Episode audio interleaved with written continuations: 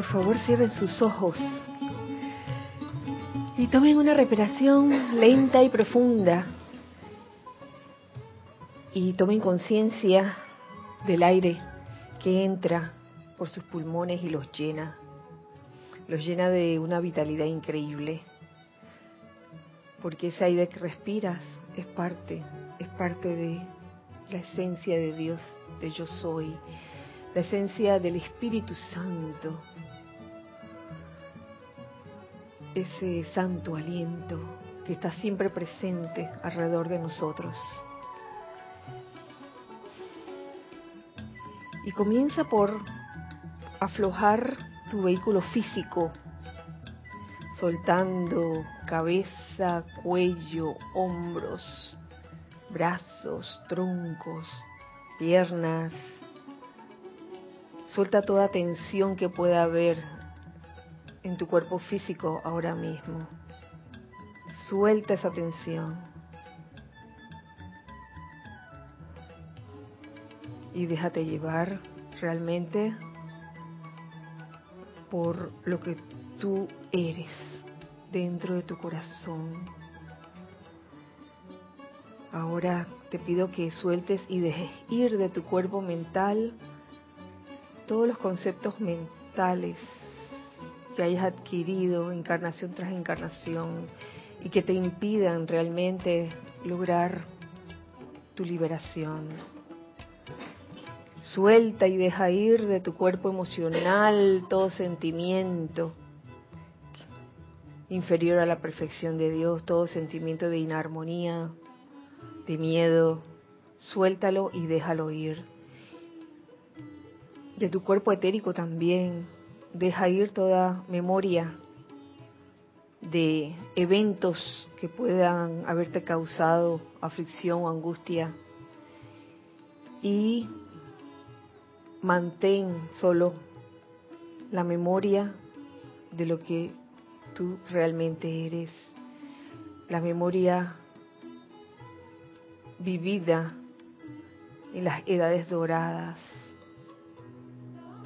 Ahora te pido que visualices alrededor del lugar donde te encuentras, en el caso de aquí, de la sede, de nuestra sede, el edificio físico del Grupo Serapis B de Panamá, un óvalo de luz blanca resplandeciente, gigantesco que rodea toda la sede.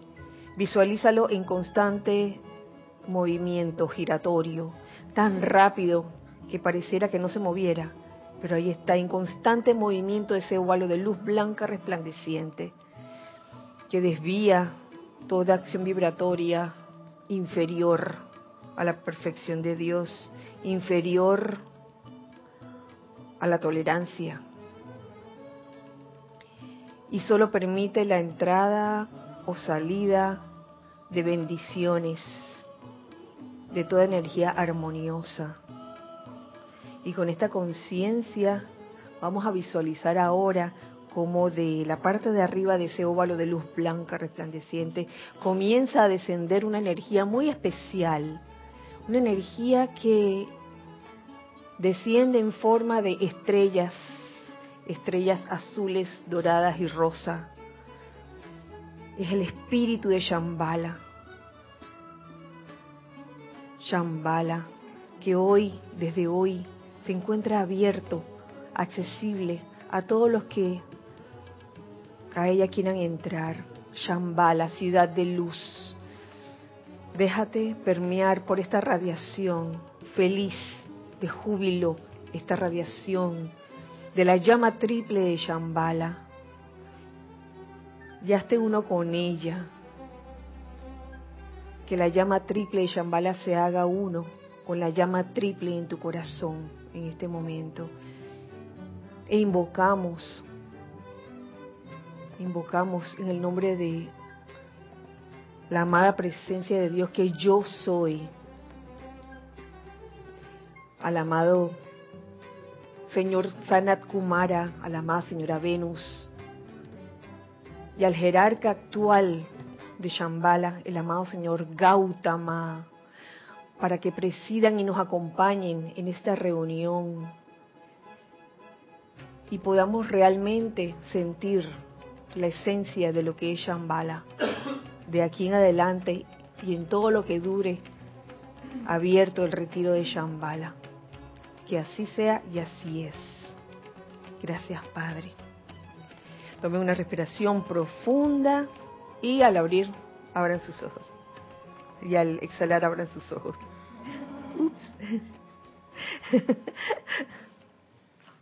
feliz día, feliz noche para todos. La presencia yo soy en mi corazón, la amada presencia yo soy en mi corazón, reconoce, saluda y bendice la amada presencia yo soy en todos los corazones de los aquí presentes. Presentes aquí en todos los cuerpos, incluso el cuerpo físico y todos los que están del otro lado, que si bien no están aquí en cuerpo físico, están en los otros cuerpos. Hijos del uno, bienvenidos. Hijos del uno de todas partes del mundo. Bienvenidos, un cálido abrazo desde aquí, la sede del grupo Serapis Bay en Panamá. Eh, los invito a participar con comentarios o preguntas a ustedes hijos del uno, más con comentarios. ustedes hijos del uno que están aquí, hijos del uno que están del otro lado también a través de, del chat de siempre por Skype, Serapis Bay Radio. Tenemos eh, varias, varios anuncios que hacerles antes de comenzar la clase. Y es que este fin de semana, sábado domingo, es un fin de semana maravilloso, un fin de semana de gran descarga energética. El, para el sábado tendremos el servicio de transmisión de la llama con el retiro de Shambhala, Shambhala, teniendo como jerarca de ese retiro a nuestro querido señor Gautama. El evento comenzará, a ver si nos dice ocho y media, ok, comenzará a las ocho y media la transmisión en vivo. Comenzará a las ocho y media, no, un momento, un momento. En estos momentos tenemos la misma hora aquí que en Nueva York. Ajá, el ceremonial es a las diez, a las nueve y media, sí, ¿verdad? Sí, los, los servicios de transmisión de la llama comienzan eh, a las 10 de la mañana, hora de Nueva York. Entonces comienza a las nueve y media. nueve y media. Y a las nueve, pues, estará abierto el chat disponible para que reporten sintonía. Mm. A las nueve de la mañana. Nueve y media, transmisión en vivo Comienza la introducción y a las 10 de la mañana el ceremonial propiamente dicho. A las 10 de la mañana. Ya saben, el sábado. Servicio de transmisión de la llama Shambhala. Y no contentos con esto, seguimos, seguimos la fiesta el día siguiente con la transmisión de la llama de la ascensión, servicio de transmisión de la llama de la ascensión domingo eh, este domingo es que es 19, ajá. Shambhala es el 18, sábado, y Ascensión sería el domingo 19 de noviembre. Ahí sí comenzamos a las 9 de la mañana, es el ceremonial propiamente dicho, 9 de la mañana hora de Panamá. ¿Y cuánto necesitas de introducción? 10 minutos, 10 minutos antes de las 9 de la mañana.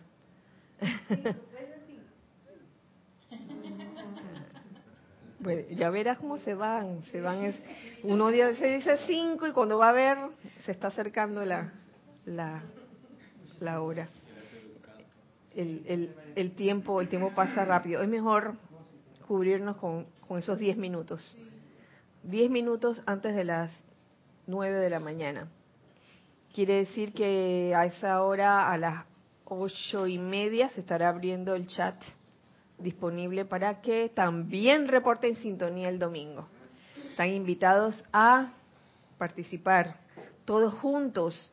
La gracia es hacerlo todos juntos y tratar, este, hacerlo simultáneamente. Esa es la gracia de, de un servicio de transmisión de la llama.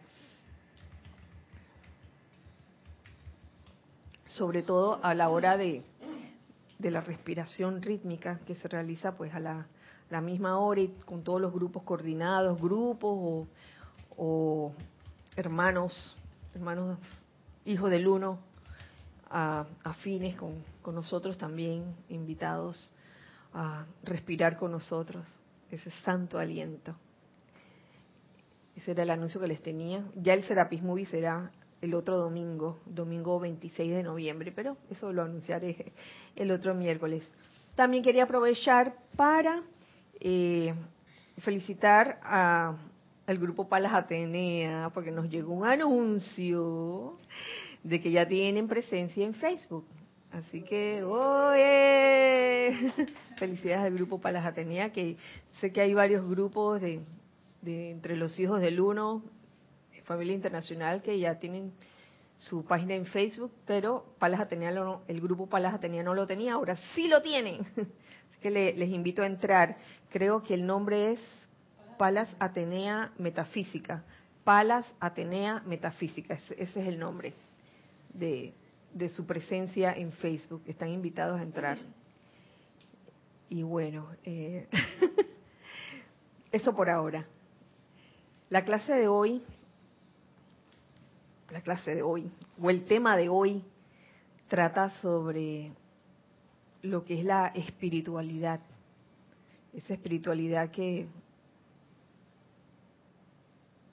hemos buscado desde los inicios, desde que entramos al, sendero espiritual, se puede decir, desde que nació en cada uno de nosotros esa, esa inquietud bueno, no puedo hablar por todos, no sé cómo cada uno llegó al sendero espiritual, pero como para estar más claros en lo que es el sendero espiritual o, o la espiritualidad, porque a veces con el correr del tiempo el problema del hombre es el olvido.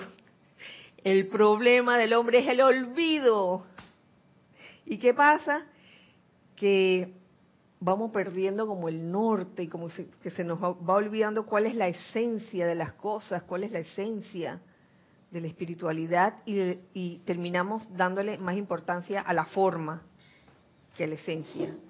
Es importante pues, creo que hagamos un repaso de lo que es la espiritualidad. Comienzo diciendo, y esto lo, lo he escuchado y también lo he leído. Me gusta mucho cómo en una de nuestras publicaciones de Serapis Bay, Editores, eh, llamada El apego y el sendero de la iluminación, que son unas enseñanzas dadas por un jesuita hindú llamado Tony de Melo. Y nos dice, una de las primeras cosas que nos dice es despertar es la espiritualidad.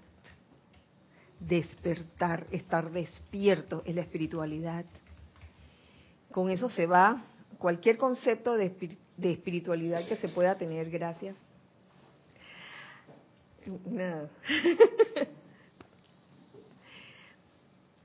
se va cualquier concepto erróneo de espiritualidad que se pueda tener como, que bueno, eh, conjunto de prácticas ciertas prácticas o rituales. Ahí porque se ríen. ¿Ah? Rituales. Y pensamos que esa es la espiritualidad. Digamos que lo que son los rituales, lo que son los ceremoniales, lo que son las clases que se dan, eh, los decretos, invocaciones, son como medios, medios pero la espiritualidad en sí es simplemente estar despierto. También escuché un término de una persona, no me acuerdo de quién, que decía que la espiritualidad es, para él, era autoconciencia. Y para mí tiene sentido. Esa es la verdadera espiritualidad, estar consciente. Eh, y esto eh, es muy afín con lo que, por ejemplo, nos enseña el amado Mahashohan cuando nos habla del confort, nos habla del confort del dormido y del confort del despierto. Y cómo el confort del dormido se limita simplemente a, ah, quiero aliviar mis penas. Alivié mis penas, hice lo que tenía que hacer, a ver cuál es el tipo o el tratamiento o la invocación que, que hay que hacer para aliviarme de la aflicción. Alivié mi aflicción y ¡plaf! Ya, seguí dormido, volví a dormir. Cuando el confort del despierto es más que eso. El confort del despierto es saber controlar las propias energías en su aura para entonces poder controlar las energías afuera, ya sea a nivel familiar, local, nacional, internacional, planetario. Ese es el confort del despierto. Y el que está y el que está en el camino o el sendero espiritual debería estar despierto. No significa que no podamos dormir ahora, de que ahora llegamos a casa y vamos a estar así con los ojos pelados. todo tiene su tiempo. Pero es estar despierto cuando uno está despierto, sobre todo. Estar despierto cuando se está despierto muchas veces dejamos pasar cosas en, la vida diaria por estar dormidos, por estar como quien dice en, en, automático y actuando casi que como robots, siempre siguiendo a, siguiendo una línea, siguiendo a alguien, no, importa a quién. Esto de, de la espiritualidad como despertar o como autoconciencia. Yo estaba pensando en eso y déjeme decirle, es algo sencillo y complicado al mismo tiempo. Sencillo porque verdaderamente más sencillo que despertar, ¿qué hay? Simplemente estar despierto. Pero tiene cierta complicación o aparente complicación, sobre todo cuando uno se resiste a, mantenerse despierto. Requiere observación de parte de uno. Observación tanto de uno mismo como observación de lo que ocurre a tu alrededor. Y más adelante aprendemos que esta observación no lleva ninguna, no, no debería llevar en sí ninguna calificación eh, o juicio o evaluación. Es simplemente observación, observación de uno mismo y observación de lo que está en tu entorno.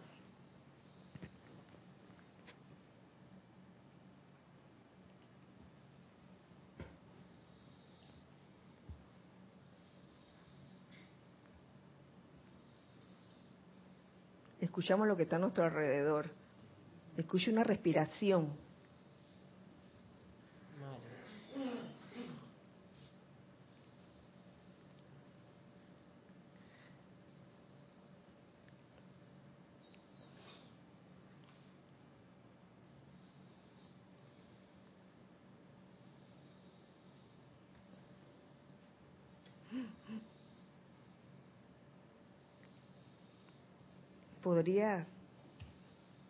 Gracias.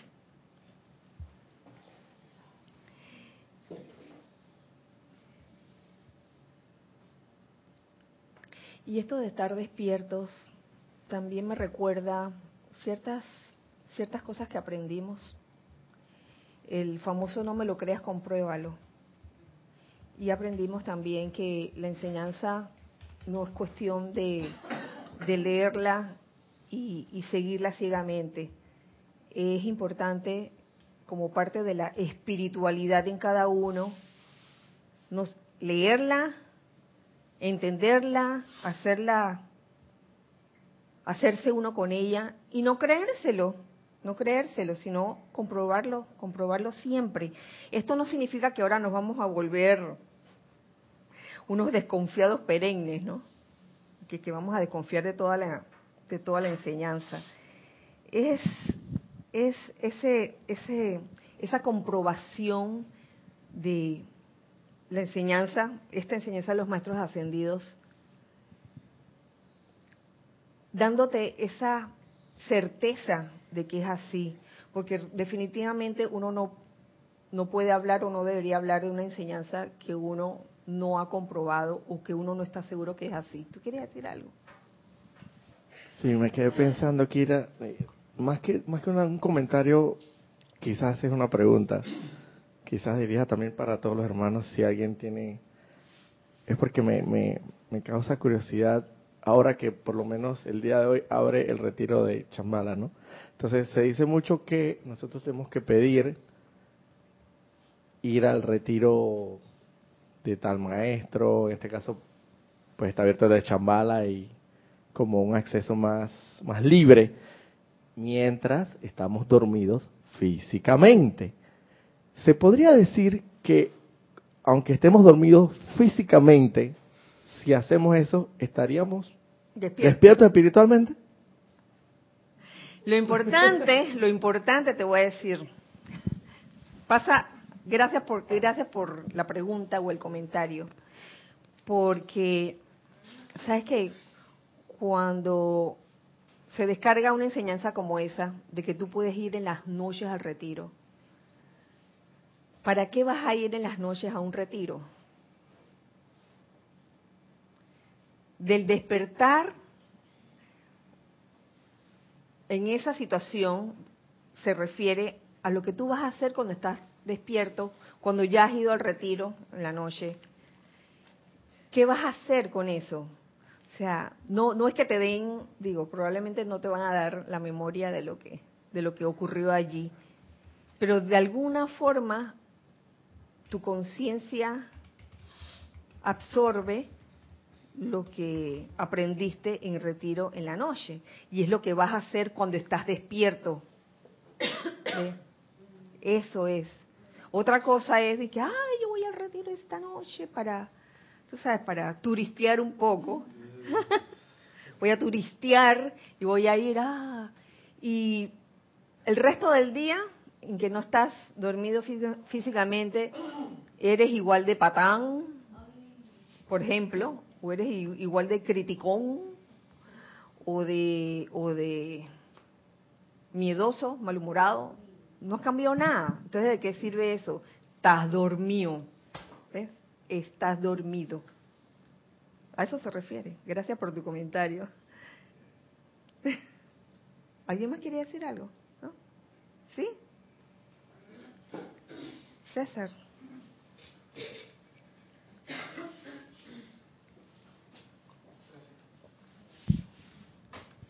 Yo creo que yo no escuchaba a ningún maestro decir que vayamos a su retiro en cuerpo dormido.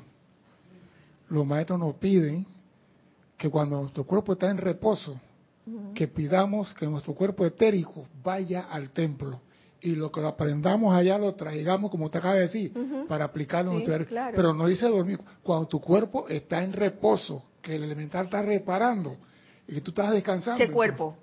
el físico, está descansando, le están cambiando la llanta, el aceite, lo que sea. Entonces el etérico es el que va, pero no dice dormido. Gracias, César.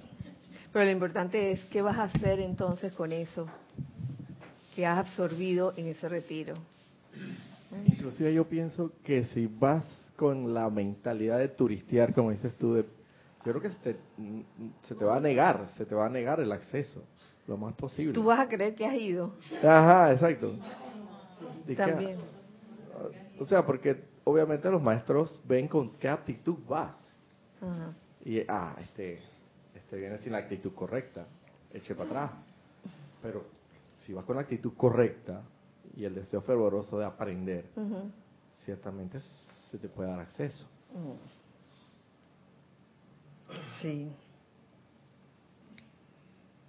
estar despiertos, y esto nos lo dice Tony de Melo, es aceptar las cosas por iluminación, simplemente porque lo ves claro. Eso es estar despierto. Y la espiritualidad no es, no significa que cuando entras al sendero espiritual eh, ya cesan los, las apariencias o las situaciones.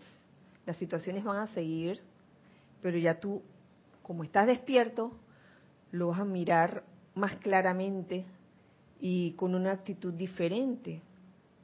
Ya no lo vas a mirar como un plomo, que, ay, ¿por qué me pasa esto? Sino, uy, ¿qué puedo aprender? ¿Qué, ¿Por qué me está pasando esto? O aprendiendo a través del, del aula de, de, qué? De la, del aprendiz, de la experiencia y, y de la gracia. Hay un pequeño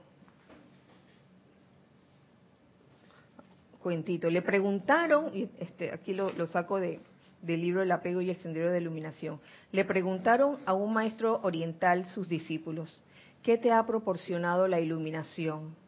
Y contestó, primero tenía depresión y ahora sigo con la misma depresión, pero la diferencia está en que ahora no me molesta la depresión. ¿Qué forma más?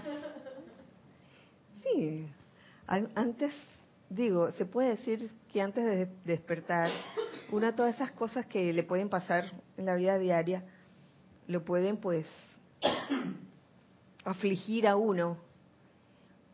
Hoy día, supuestamente estando despiertos, suceden las cosas y uno aprende a mirarlas de otra forma. Una forma optimista, una forma de, de, ver el bien en la situación. Yo no te he dicho, no, no te digo que, no les digo, perdón, que, se, que ya, que ya está logrado 100%. A veces uno medio que se duerme. Uno está despierto, pero puede suceder, suceder que, que uno se duerma. que, que el cuentito es interesante porque lo que veo ahí es la desidentificación. O sea, que el maestro anteriormente estaba identificado con su depresión, como, como, cuando uno le pasa algo triste, uno se uh -huh. siente todo caído, pero él dice, ahora que estoy despierto, sigo con la depresión, pero ya no me molesta. Entonces se ha logrado esa desidentificación en donde sí tengo una condición, igual como si uno tuviera una condición física. Uh -huh. Sí tengo esta condición física, pero no me molesta porque claro. no estoy identificado con eso. Y eso tiene que ver con el poder de la atención también. Gracias, Lorna. El estar despierto también tiene que ver con, con el hecho de simplemente pensar.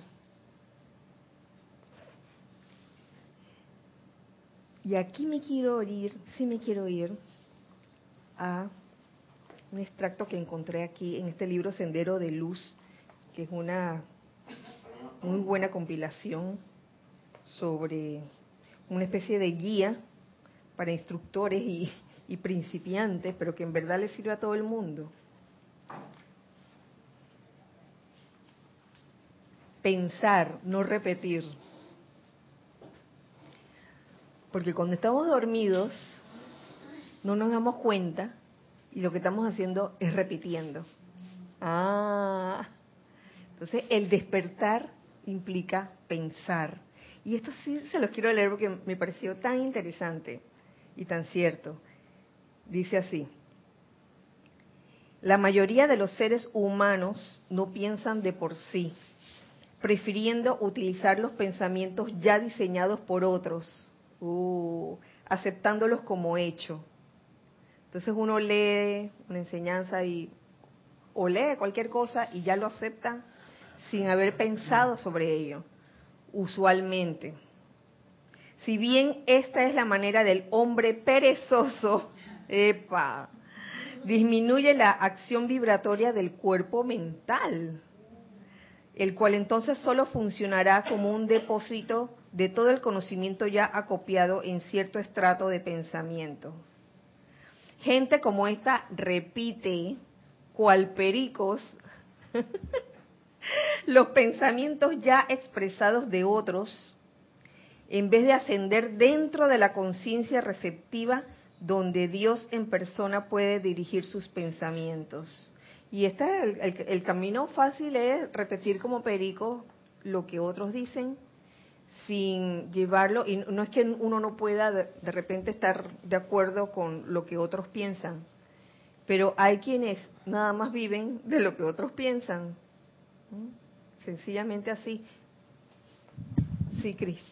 No, es que eso me recuerda un poco lo que eh, contaba el maestro ascendido Jesús, de que él a pesar de que nació sin karma y que muy joven eh, se iluminó, que él tuvo que comprobar cada una de las facetas de la ley y que él nos, nos inspira a nosotros que hagamos lo mismo, porque pasó mucho, podríamos decir, en el mundo ortodoxo de que uno tomaba unas palabras del maestro Jesús y ya que como Jesús lo hizo, yo repito esto y lo hago así y voy para el cielo. Y sabemos, como lo dijiste ahí también, Tony de Melo, que esa parte de iluminación es estar despierto y es como recorrer uno mismo esa parte del, del camino y que los maestros nos dan tremenda ayuda para hacerlo, pero igual era como Morpheus con, con Neo, le decía, yo te puedo llevar hasta la puerta, pero tú la tienes que cruzar, tienes que eh, recorrer tu propia parte de, del camino y a veces eso se nos olvida en el fragor de la batalla o de la emoción y podemos quedar como autómatas a veces haciendo las cosas y no las pensamos y sentimos al 100% tratando de hacerla nuestra. Creo que esa es como la parte del sendero más, más fina, ¿no? Sí, el, el pensar en vez de repetir, no nos damos cuenta cuando estamos adoptando patrones ajenos porque estamos dormidos.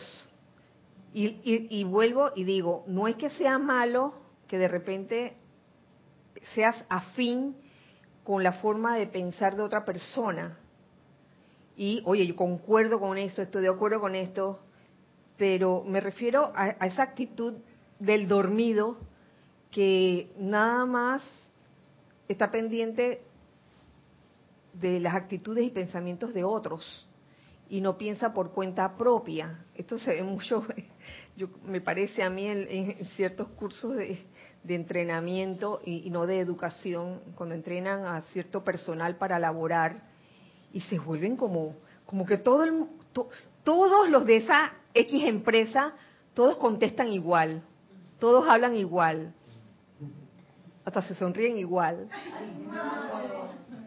Sí, sí.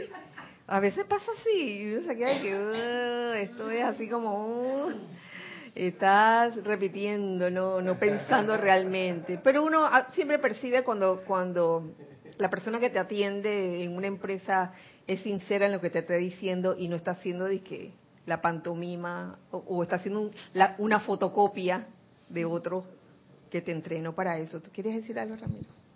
Sí, me, recuerdo varias, varias cuestiones que, que vimos el, sábado en la clase acerca del, del amado Mahacho Han, que él dice que, que las, curvas del, las curvas del camino él, él las pone.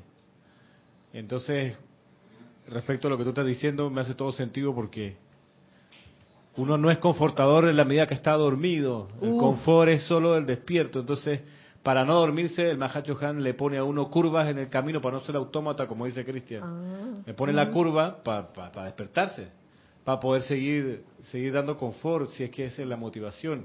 Y me, me ocupa el hecho de que de pensar y no repetir en, en, los sistemas de educación que tratan de deprimir a la población para que no piense, sino que repita. Hay, hay sistemas educativos donde están eliminadas, por ejemplo, las preguntas de desarrollo y el estudiante solo contesta preguntas de selección múltiple, donde de cierto y falso. Por último, cierto y falso es tienes que algo que salir de la, del letargo, pero las de selección múltiple, en realidad, con que te aprendas de memoria y repitas ahí, pero las de, las de desarrollo y de redacción involucran que uno tiene que amar, tiene que pensar, tiene que si es que además está bien planteada también, pero igual es mucho más beneficioso para el amor interno que lo lleva a salir de la repetición al pensar eh, una, una, un, un, ejercicio así, una, una experiencia así, que no son cómodas, pero ¿por qué? Porque te llevan a moverte, a amar. Y luego lo que a mí me, me, sobrecoge es cuando eso es a nivel masivo, entonces tiene gente que busca religiones cómodas, sistema de gobiernos cómodos, donde se busca un caudillo y no que cada uno, es como lo que sea Jesús, o sea, soy el Cristo y tú vas a ser, cuando tú vas a ser un Cristo. Es re fácil pegarse al campeón del momento, pero cuando uno va a ser el propio santo sacrístico en acción. Así es. ¿Sabes que con respecto a eso, este es un ejemplo así como bien, bien de ahora porque lo, lo he estado viendo en estos días. Hay, una, hay una serie que se llama Vikingos. Y hay un personaje que es una vikinga. Oh, es tremenda Walkiria. Es hermosota, así, hermosa, voluptuosa, así bien. Y es, esa mujer tiene este, este talento para la lucha, para la guerra, para enfrentarse al, al enemigo, ¿no? Y entonces ella, ella en un capítulo o en varios, ella como entrena a otras mujeres para ser guerreras, ¿no? Y entonces había esta chica joven que la admiraba mucho y, decía, yo quiero ser como ella, yo quiero ser como la Gerta, que no sé cuánto. Y cuando, cuando iban a, a, saquear, porque eso es lo que decían los vikingos, a saquear en, la embarcación y, de compra, iban de shopping, de shopping, a saquear. Yo, yo voy a ir porque yo quiero ser como la Gerta, la vikinga guerrera máxima. Óyeme, la pelá, el primer enfrentamiento, ¡plá! Le dieron su buen golpetazo en la cara hasta que le quedó, le quedaron unas heridas así bien, bien profundas. Entonces la cuestión no, no es ser como la Gerta, como la vikinga, sino ser tú. Yo creo que, que para ahí va el, el, el entrenamiento y la excelencia no es para ser como fulano, sino para hacer tú lo máximo, para, para tú hacer lo máximo. De eso se trata.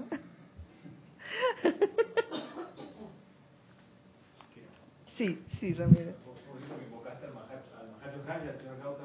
Hay una anécdota que seguro recuerda Está esa anécdota de Mahacho Han y el Gautama cuando a propósito que estás diciendo, el Mahacho Han trataba de copiar el aura del Mahacho Han anterior y se ponía a expandir su aura siendo ya ascendido y ahí le dicen, hey, no, como que no repitas.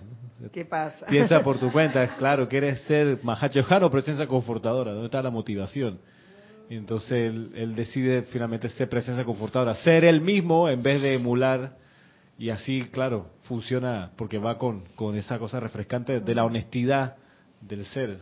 Sí. Y te digo que para eso uno tiene que estar, que estar bien despierto, te digo, para no caer en eso, porque muchas veces, y no digo que sea malo admirar a alguien, claro, uno puede admirar, uno puede admirar a otras personas, pero de ahí a querer ser igualito a esa persona, como una fotocopia de esa persona, como que mm, no estás siendo tú mismo primero. Y tarde o temprano se va a notar. Y lo más probable es que tu corazón te lo, está te lo esté diciendo y que, oye, por ahí no es la cosa. Y esas curvas, esas curvas que, que acabas de mencionar, que te las pone el, el Mahashohan, creo que son esas situaciones en la vida son esas situaciones en la vida donde no hay libro que te pueda decir dónde está la respuesta. Fíjate. Tanto libro, tanta literatura, tanta enseñanza, digo, no solo en, el ámbito, digamos que espiritual, sino en muchos ámbitos, en, en el ámbito hasta para, para, digamos que reparar una máquina, un carro, reparar algo. Eh, puedes tener los libros, pero tarde o temprano se te van a presentar situaciones que no estén en ningún libro, en las que, oye, ¿qué, qué toca hacer aquí? Me acuerdo mucho de, de aquel, era un DVD, era un reproductor de DVD que se conectaba a la computadora. ¿Te acuerdas, Lorna? Y yo dije, ay, el asunto no funciona. ¿Qué será? Y lo, y lo miraba así, lo miraba del otro lado y ese día estaba Lorna por ahí, me ayudó a ver la pantalla y yo llegué a pensar de que caramba, la misma, el mismo aparato está dañado. Entonces, gracias a que ese momento hubo como un destello de despertar. Estaba al revés, el disco estaba al revés, el disco adentro estaba al revés.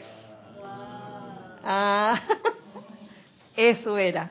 Estaba leyendo la carátula. sí, sí, sí. y me pareció tan gracioso porque en realidad no creo que eso estuviera en, el manual. ¿Sí? Dice bueno, si usted le pasa eso es porque tiene el disco al revés. ¿Qué ibas a decir? Podríamos decir, Kira, que al, al estar dormido implica no ser un ente pensante, ¿no? Porque estás dormido. Y por sino, un, sino un ente repetidor. Y por consiguiente, el discernimiento es nulo. Ay. Es nulo porque esa persona, digo yo, no puede discernir algo iluminadamente, por así decirlo. Es más de... Porque eso implica mucho estar despierto. Claro. Es más...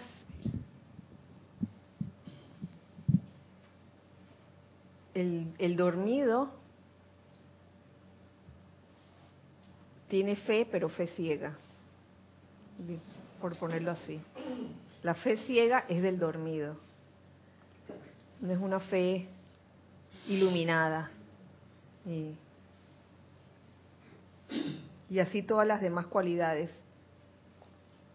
que en un momento dado pueden ser ciegas o iluminadas, dependiendo si estás dormido o si estás despierto. Hasta el amor.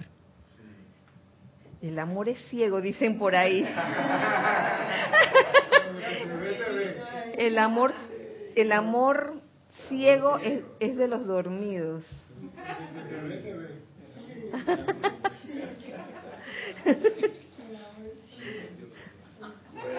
y el amor iluminado.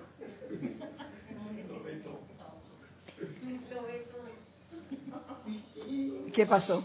que el amor ciego va dirigido a una persona, pero el amor iluminado va dirigido a una masa de personas, a una a la totalidad. Eso es parte de, lo que puede... Como alegóricamente hablando, ¿no? Románticamente hablando. E, e, eso es parte de lo que puede significar el amor ciego. Pero hay, eso se, puede tener varias connotaciones también, el amor ciego digamos, también puede tener la connotación de, de sentirse atraído por una persona, yo no digo como pareja, sentirse simplemente atraído por una persona solamente por la forma y no por la esencia, eso puede ser un ejemplo. Por lo que hace y no por lo que es, por ejemplo. Te amo por las cosas que haces y no por lo que eres. Entonces, el día que la persona deja de hacer esas cosas, ¿qué va, qué va a pasar? ¿Lo vas, a, ¿Lo vas a dejar de amar a ese amigo, a ese hermano, a esa pareja, solo porque dejó de hacer eso de lo que tú te habías enamorado? Ese amor sí está ciego. el amor iluminado ama porque eres, porque es, no por lo que hace. Y continúo aquí leyendo porque está bien bueno, me gusta mucho este, este, este extracto que, que habla de pensar y no repetir.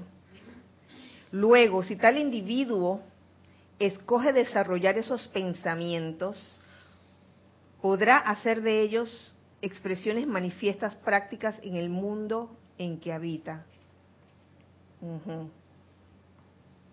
¿Qué pensamiento se refiere?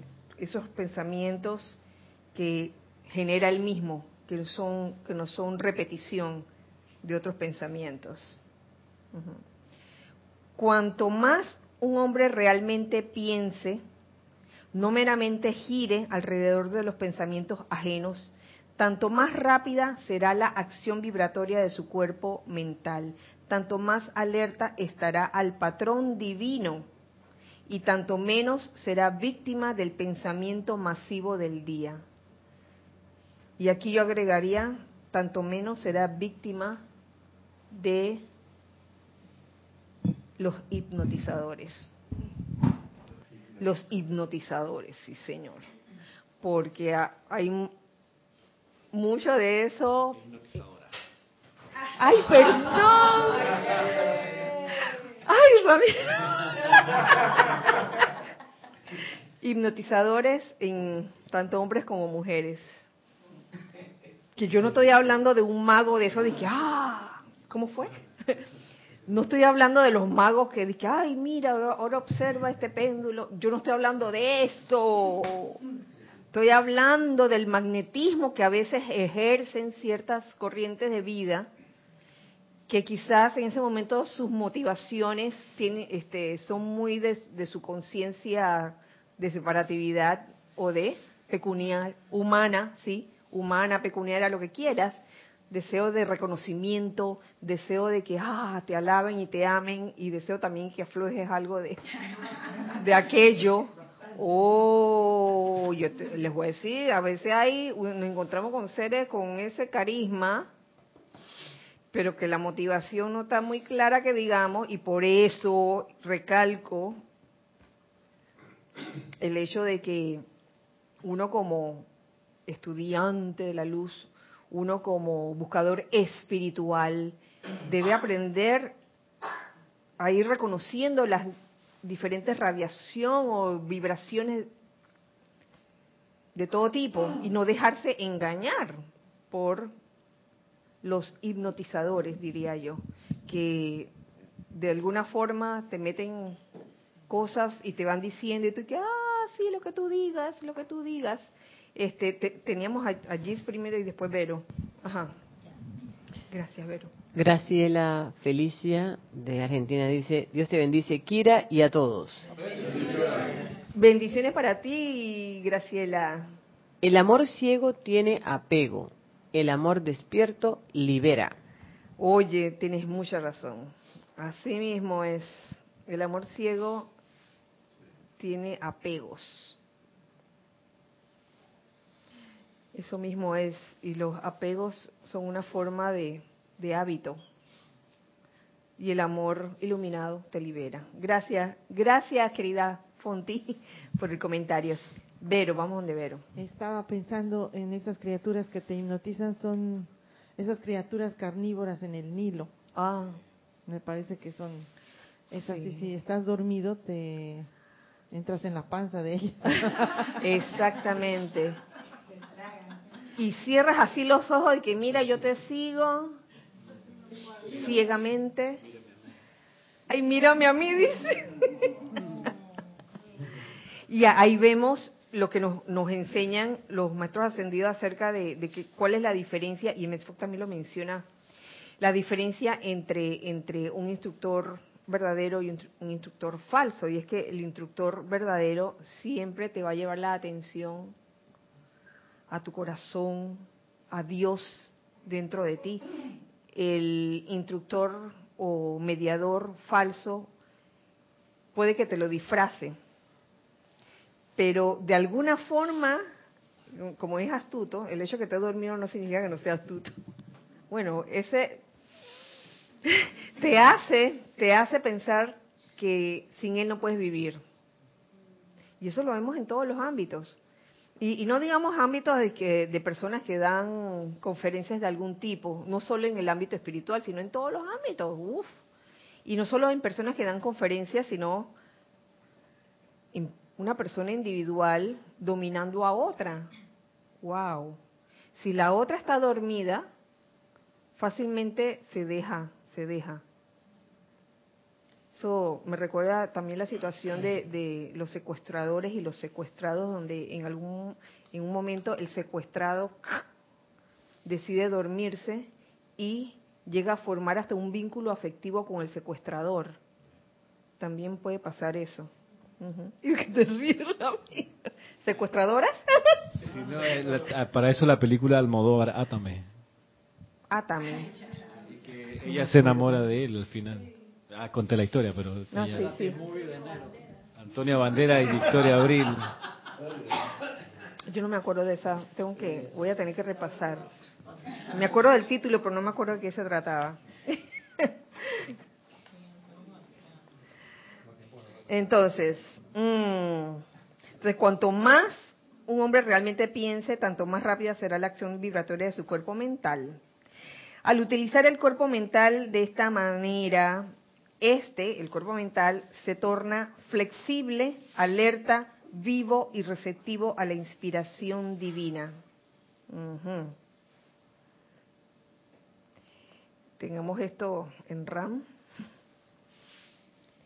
El cuerpo mental se torna flexible, alerta, vivo y receptivo a la inspiración divina. Seguimos porque quiero quiero terminar de leer esto el último párrafo. El cuerpo mental es en el que se almacenan el conocimiento y la y la crecencia de ellos y fantasías, principios ortodoxos e ideas concretas que podrán ser verdad o no. Ahí se, se, se almacena en el cuerpo mental. Entonces, aquí agrego yo, si, si uno anda dormido, anda dormido y tiene todo ese conjunto de, de conocimientos, de cosas que pueden o no ser verdad, vas y las disparas, cuando digo disparas, salen de ti, casi que como eslogans, y, y no porque en verdad uno las haya pensado, sino porque están almacenadas en tu cuerpo mental. Y entonces te vuelves como oh, un ser de mucha labia, pero esa, esa labia intelectual donde salen muchos conceptos.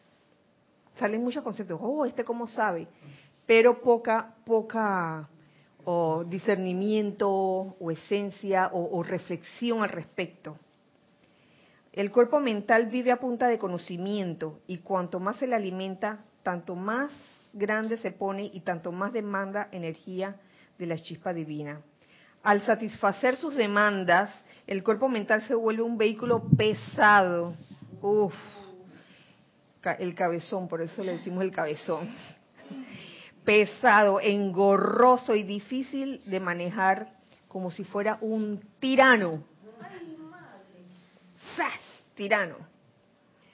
Eh, cuando el cuerpo mental crece excesivamente, el, al verdadero maestro, que es la llama triple en el corazón, no se le da ninguna oportunidad de expandirse. Claro, el cabezón tapa, tapa la llama triple en tu corazón, ya que el acrecentamiento mental se convierte en una acumulación energética en constante grito que inunda la conciencia y ahoga la voz del silencio. Ahí hay mucho ruido y pocas nueces.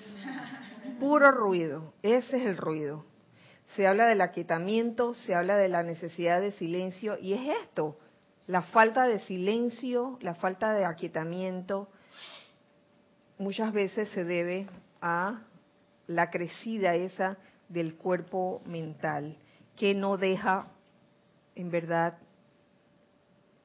escuchar, escuchar ni percibir la llama triple en tu corazón. El cuerpo mental debería limitarse a ser meramente un almacén o depósito de ciertas verdades en el mundo de los hombres. Eso es lo que es un, depósito. Un depósito. Entonces, cuando tú sacas algo del depósito, uno lo debe, ser realmente reflexionado y discernido, porque si sale así, como eslogan, eh, en verdad no estás dando no estás dando pan de vida. ¿qué estás dando ahí? pan de muerte pan de molde pan de muerte pan de molde pan mojado te digo. Uf, cuando se moja un pedazo de pan no está en nada Dicen por ahí los chefs, lo escuché en, un programa de cocina, que lo peor que puede, pasar con el pan es que se moje. A menos que haga algo así como... Ah, bueno, sí.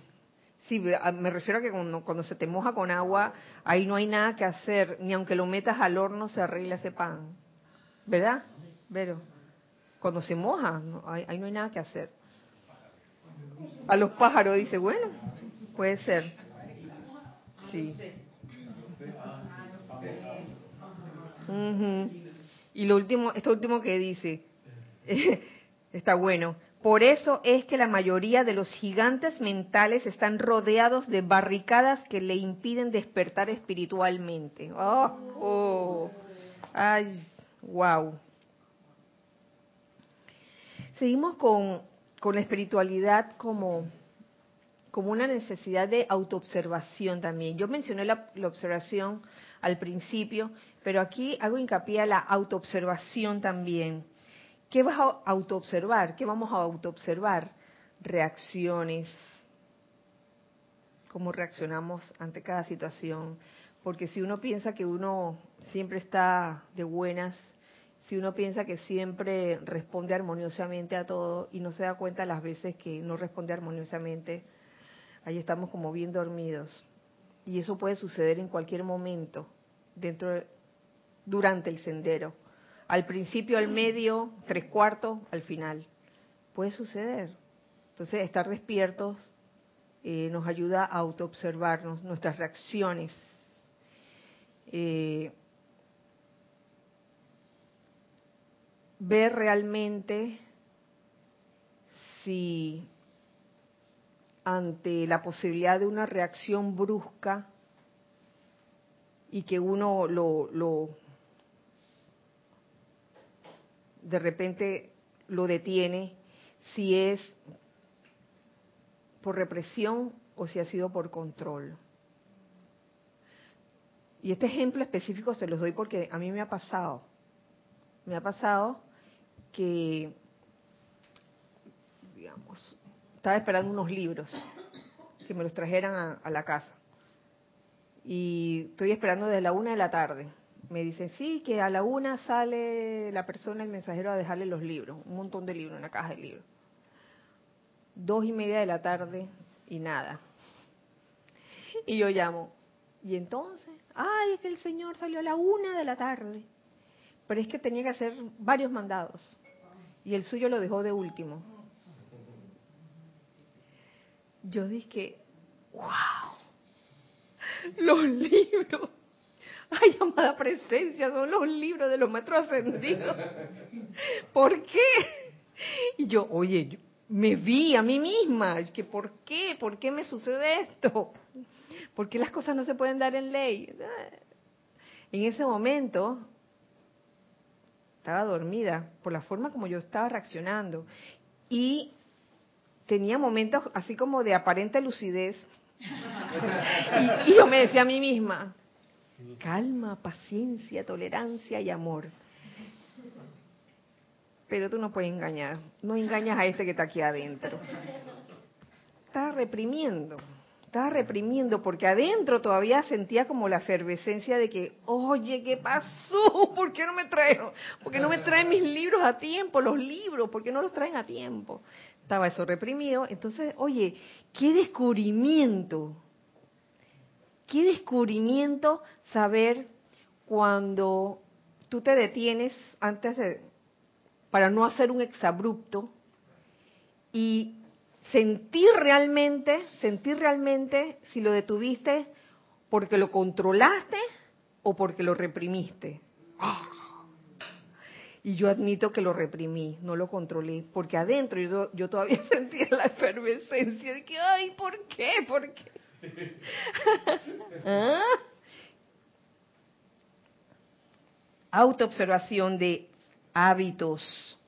Ahora, ahora bien, es muy importante que esa, eh, que esa autoobservación se realice sin críticas a uno mismo. Ya, ah, soy de lo peor, plash, plash, plash. Sin sentimientos de culpa, porque ese sentimiento de culpa, uh, no se lo recomiendo a nadie. Ajá. Quiero precisamente en esos momentos de curva, como bien manifiesta el Mahacho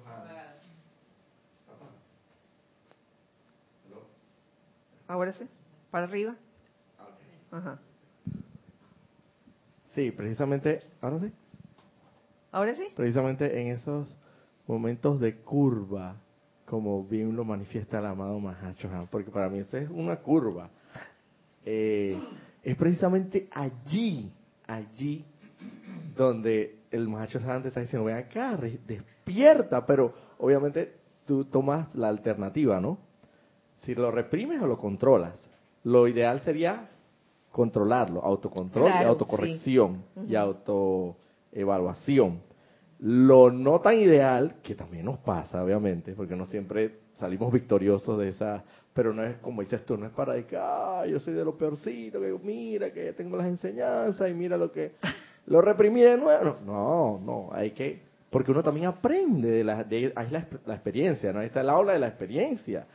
Te queda esa experiencia para después, otro día que cualquier cosita, no sé, vamos a suponer que no sea la misma circunstancia del libro, pero sea otra circunstancia similar, ya uno ya tiene la experiencia y obviamente es donde uno tiene que decidir si efectivamente se va al, al ahí es donde el momento de oración intensa, o sea, yo lo, lo me ha pasado y, y, y, tiene que uno tiene que de verdad que meterse mucho en el santo ser crítico porque son cosas bien bien las curvas a veces son bien cerradas, son bien cerradas. Sí, y algo me refiero con eso, Roberto, es que a veces nos autoengañamos y pensamos que estamos de que, ah, no se me salió el improperio.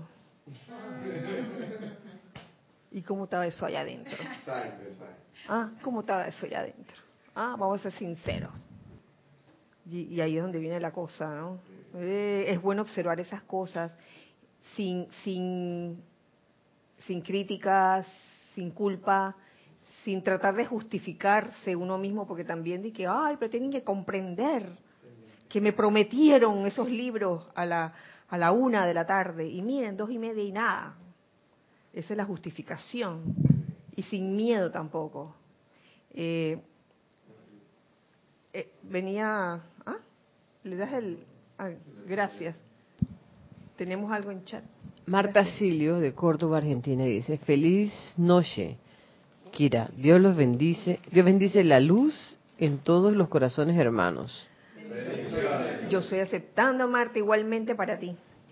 Kira, cuando se entra en ese empallo mental donde se acumula tanta información y no hay una vía de dar o sacar lo que está adentro, ¿puede ocurrir que la persona entre en depresión? Cuando está en ese em, ¿Puedes repetir de nuevo, por favor? Empallo mental donde se acumula tanta información y no hay una vía de dar o sacar lo que está Sabes que a la luz de, lo que se está dando ahora en este momento, esa puede ser una de, de las razones. Tanto empallo mental puede causar que el cabezón esté tan gigantesco que no permita a la llama triple en el corazón manifestarse libremente. Y eso puede ser. Entonces ahí quizás lo que toca es, oye, suelta, suelta conceptos mentales, suéltate sobre todo porque, wow, ese empallo mental crea, crea tensión. Sí, porque lo tienes como que el depósito lo tienes lleno y como que no quieres soltar nada porque tienes miedo a perder algo. Tienes miedo a perder algo y que se te olviden las cosas. De que, ah, lo solté y ahora se me olvidó cómo era la cosa. Y en verdad, cuando se dice que el problema del hombre es el olvido, pienso que lo principal que se le puede olvidar al hombre es ser y es vivir. Entonces, por andar con ese empacho mental, como tú lo dices, Marta, se nos olvida ser y se nos olvida vivir. Porque, ah, tengo, las tengo todas bien ordenaditas allí, toda tu biblioteca interna, que no se me escape. Oye, eso siempre va a estar, siempre va a estar disponible. Externamente va a estar disponible. La información o el conocimiento, ¿sí o no?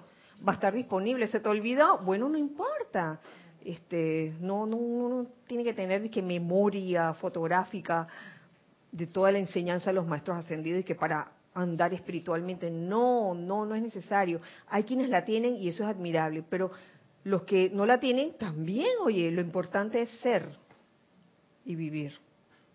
¿Tú quieres decir algo, Nelson? Gracias, Marta. la única, yo creo que la única manera de dejar que eso, no se me olvide, es precisamente dejar de ser una biblioteca y empezar a ser. mediante la aplicación de, esa enseñanza. Porque si yo no la aplico se me va a olvidar. Cuando llegue el momento se me va a olvidar. me voy a acordar para decirle en el momento que estoy pendiente de estar diciéndole cosas a otro. que yo sé lo que yo, mira, yo, tengo algo para decirte a ti, ahí sí no se me olvida, pero cuando viene el, el momento de ser, si yo no he aplicado, si no he pasado por la práctica de, de verme a mí mismo y que ven acá, mira, me estoy disgustando y me estoy autoflagelando en esto, si no paso por eso, se me va a olvidar.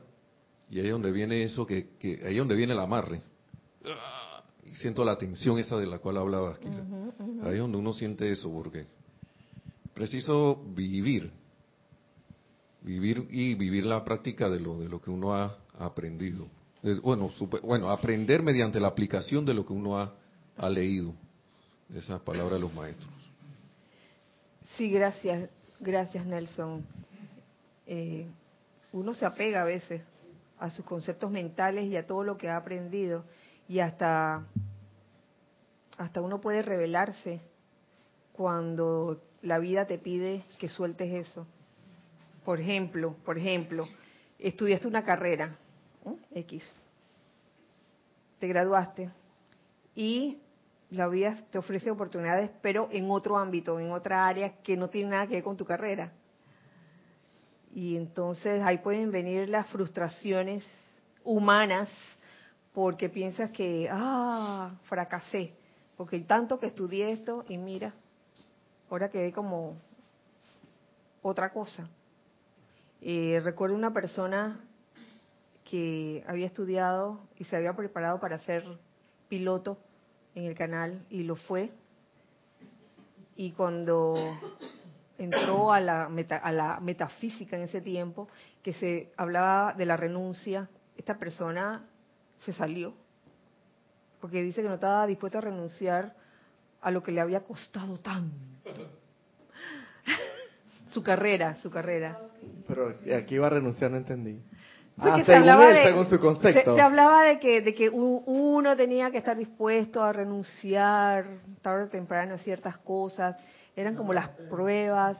Entonces esta persona lo tomó tan a pecho que dijo, renunciar a mi carrera, que me costó tanto estudiar. Y la persona se desconectó de, de, de la enseñanza. sí. Pero, Siento, quiera que en esos momentos en que mm, estás en el que, ¿por qué hice esto? Es que viene la iluminación, porque ahí se te prende el foco y ves realmente cuál es, cuál es tu debilidad en, en respecto a cierta situación. Y ahí siento la iluminación y el poder actuar sobre eso, porque ahí ves ¿dónde, dónde tienes el, el, el eslabón más, más débil? Y entonces ahí actuar y aplicar la, la ley del perdón con uno, aplicar la llama violeta, invocar a la llama de la ascensión, invocar a la hermandad de Luxor y seguir, porque gracias a esa iluminación que ha sido en ese momento que uno se ha dado cuenta lo que te ha pasado, es como que limpias ese lugar que, que, que sientes que que todavía no está, que se te sale, ¿no? Que son nuestros exabruptos que se nos salen a cada uno. Pero si no lo limpias y lo llenas de, de otra virtud, no avanzas, porque si no después vuelves a caer en la misma cuestión. Y la, a medida que pasan esas cuestiones, a veces esas cuestiones vienen más duras, como que no aprendiste con, como en Bolivia, por ejemplo, cuando es carnaval, te tiran globos de agua para jugar.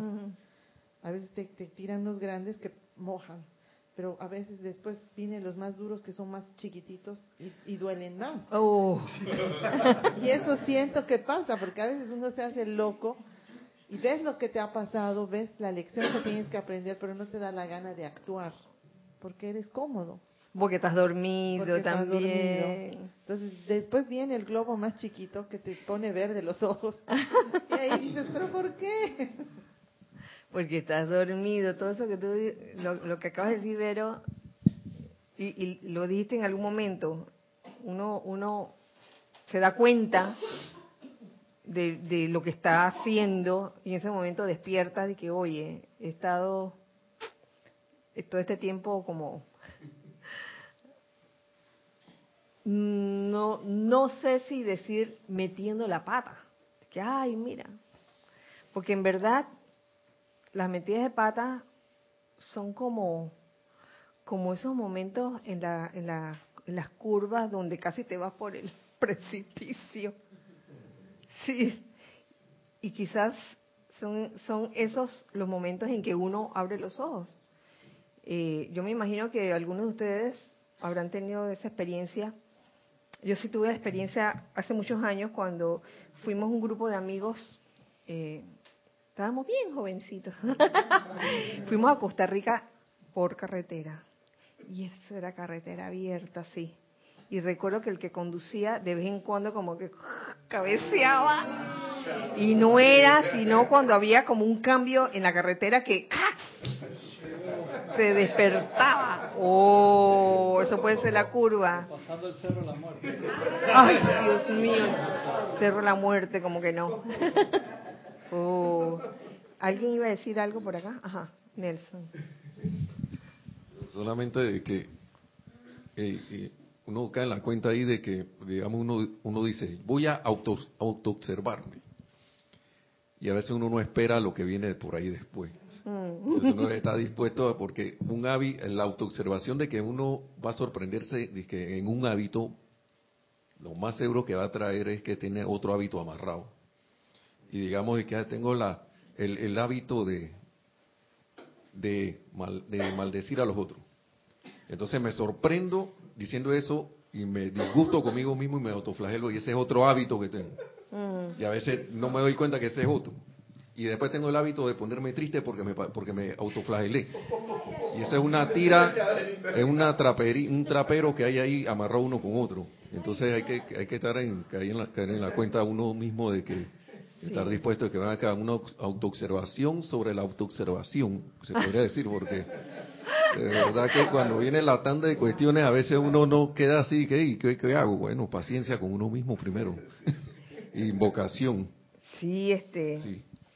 Sabes que con respecto al hábito, también el hábito también lo había considerado dentro de, este tema de la espiritualidad, porque muchas veces este, el hábito corre el riesgo de, hacernos dormir, porque comenzamos a seguir ciegamente, comenzamos a seguir ciegamente un patrón. Eh, aquí tengo algo que tiene que ver con los hábitos que dice. Eh, Toda programación y condicionamiento te llevan a ser un robot. Eso está en el, apego y el sendero de la iluminación. Toda programación y condicionamiento te llevan a ser un robot. Los hábitos sirven, sirven para cosas prácticas. O sea, no, es que se, se esté atacando al hábito, eso tiene un uso como capacidad de andar, de hablar un idioma, conducir un coche, etcétera. Pero en ver las cosas con profundidad, en el amor y la comunicación, los hábitos son como anestesiar la creatividad, lo nuevo, y no desear vivir el riesgo del presente. Oh, eso es lo que es el hábito. O sea, que no, es que no, es que se está atacando el hábito y que, ay, no puedes adquirir ningún hábito. Uno puede tener hábitos, adquirir ciertos hábitos saludables, ¿no? Este, algo que, tú consideras que te haga bien y que tú quieras hacerlo, pero en materias así como ver las cosas con profundidad, como en el tema de la espiritualidad, en el amor y la comunicación, los hábitos son como anestesiar la creatividad, lo nuevo, y no desear vivir el riesgo del presente. Y uno de los hábitos más comunes es el hábito de estar apegado, no solo a personas, sino a tus creencias estar apegado a tu depósito mental de, de todo eso que has acumulado. Y el riesgo del hábito es que por ley de inercia, se puede decir, es que quiera quedarse. Ese, es el riesgo del hábito, por inercia. Y, ¡ay, qué duro para que salga el hábito porque está, estoy apegado a ese hábito y que cuando viene un cambio, un cambio, tu ser externo se revela ¿Por qué? Porque tienes el hábito tan arraigado que no quieres salir de él. O como el hábito de qué? Lo que tú decías hace un rato, el hábito de disgustarse, el hábito de sentirse culpable, ay, esa es una clásica. Por eso es que una, una y otra vez, no importa las veces que se, que se diga, el sentimiento de culpabilidad, queridos hijos del uno, es un sentimiento destructivo. Sí, Señor. Sentirse culpable por algo que hice o que dejé de hacer, eso te, como que te neutraliza, como que no puedes hacer nada al respecto en ese momento, te paraliza en vez de, de, ponerte las pilas en ese momento y, actuar.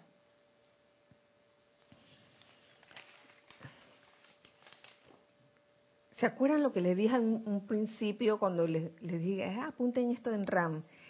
Y es que considero que la espiritualidad no es rígida.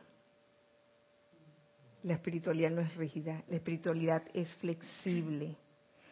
Porque la espiritualidad, como es estar despierto, uno debe ser capaz de, poder cambiar en un momento dado de dirección, de cambiar de postura, de cambiar de forma habitual de pensar. Eso es parte de la espiritualidad. A veces pensamos que, que la espiritualidad, digo, puede alguien pensar de repente que espiritualidad es regirse por una serie de, normas de conducta y eso y está muy lejos de ser eso. Es flexible, no es rígida. Entonces yo les pregunto a ustedes, ¿se puede ser unipuntual y flexible? Sí, claro que sí. Se puede ser unipuntual y flexible. Se me ocurre un ejemplo, se me ocurre el ejemplo de los de los ceremoniales, porque uno es unipuntual en la esencia, en el objetivo de un ceremonial, pero uno puede ser flexible en cuanto a la forma.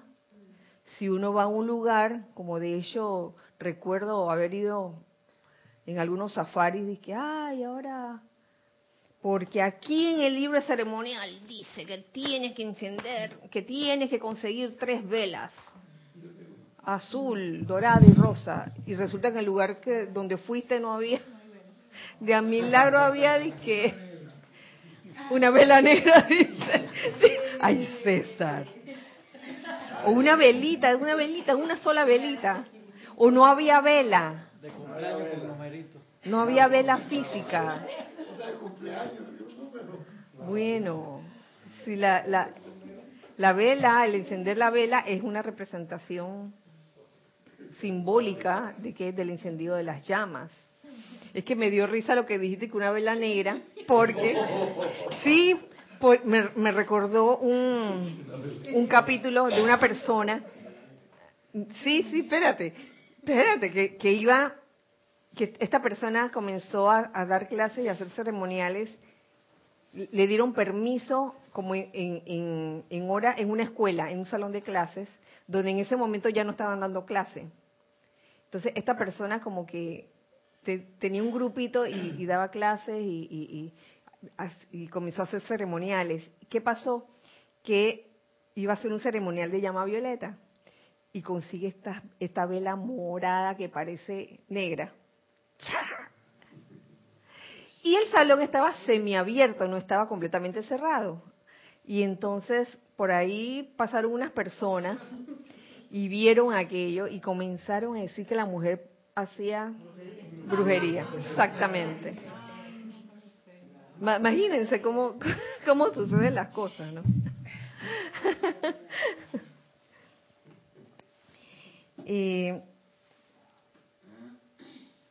por último, quiero mencionarles la energía espiritual, que eso es un recorderis también, que yo sé que todos ustedes lo saben la energía, para que sea netamente espiritual, tiene que ser armoniosa. No necesariamente devocional, pero sí armoniosa. Hagas lo que hagas. Yo mm, recuerdo eh, extractos de enseñanza de los maestros ascendidos donde se hablan de cómo el ser humano eh, en algunas épocas se castigaban a sí mismos, dejaban de comer y se castigaban en aras de la espiritualidad. ¿Y ustedes creen que había realmente energía espiritual ahí? El mismo señor Gautama fue víctima de eso en su momento, ¿no? Porque después descubrió que, que era el camino del medio, porque si no se iba a morir de hambre.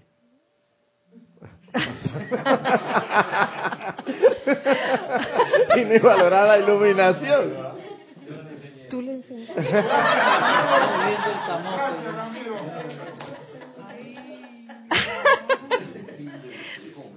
Entonces es importante. supuestamente era así, Bueno, ya para terminar, es importante que no importa lo que hagas o lo que dejes de hacer, la energía que salga de ti sea armoniosa. Y para que sea armoniosa, debe ser honesta. Yo, yo diría que honesta, porque muchas veces uno se obliga, dice, ay, ahora voy a dejar de hacer esto. Cualquier cosa, cualquier práctica de esas que yo, de esas locas prácticas, ¿no? Dejar de comer esto o dejar de hacer lo otro. Ya ustedes saben de qué estoy hablando. El canchi canchi, la cosa. Ramiro, canchi canchi, energía.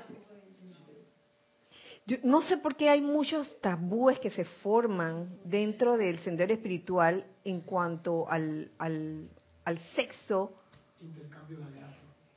¿Perdón? sí, se forman como, eh, como estas, estas, no sé, estos conceptos de que, de que es malo. Sí, entonces, si alguna vez los maestros han hablado de, del desperdicio sexual, no te están diciendo que prohibido hacerlo, prohibido hacerlo con tu pareja, no, prohibido, no puedes hacer, y se forman como estos estas cosas mentales como que no siento que de ahí eh, sale una energía armoniosa, sino una energía como de culpabilidad. Entonces queda la persona como no yendo a clases o dejando de, hacer sus actividades de, de, grupo porque se siente quizás culpable. Que, ay, porque estoy comiendo carne o porque estoy tomando vino, por favor, Despertar es la espiritualidad. Despertar es la espiritualidad. Eh, conocí a una hermana, conozco una hermana que no es de aquí, pero que todas las veces que, estuve con ella, fumaba, uff, fumaba y no, y no por eso era una mala persona, era una bella persona. ¿Una qué? ¡Ah! Era una bella persona, o sea, independientemente, ese es su sendero. O sea, dice que, ay, porque fumo ya no, ya no soy espiritual. Menos espiritual es aquel que comienza a criticar al que lo está haciendo, que está condenando al que lo está haciendo. mira, está fumando, mira, está comiendo esto o lo otro, por favor la energía en ese momento no está siendo armoniosa, ¿lo ven? Entonces eso está muy lejos de ser espiritual. Sí, es que si es reprimido, como le estás planteando, no es flexible, no es espiritual, es rígido. Y la rigidez te trae tensión. La tensión, olvídate de lo demás, ya no hay espiritualidad por ningún lado. Porque es reprimido, no es iluminado. Es que ni siquiera es controlado, ¿ves? Es reprimido. Porque por dentro bien que, que quiere... Quiere tu canchi canchi por ahí. bueno, y con esto finalizamos la clase de, hoy, esperándolos este fin de semana, este de pura descarga, con el retiro de Shambhala el sábado, transmisión de la llama y la llama de la ascensión el este domingo también. Así que los esperamos y nos despedimos por ahora porque ahora vamos a celebrar el cumpleaños del Lorna. Así que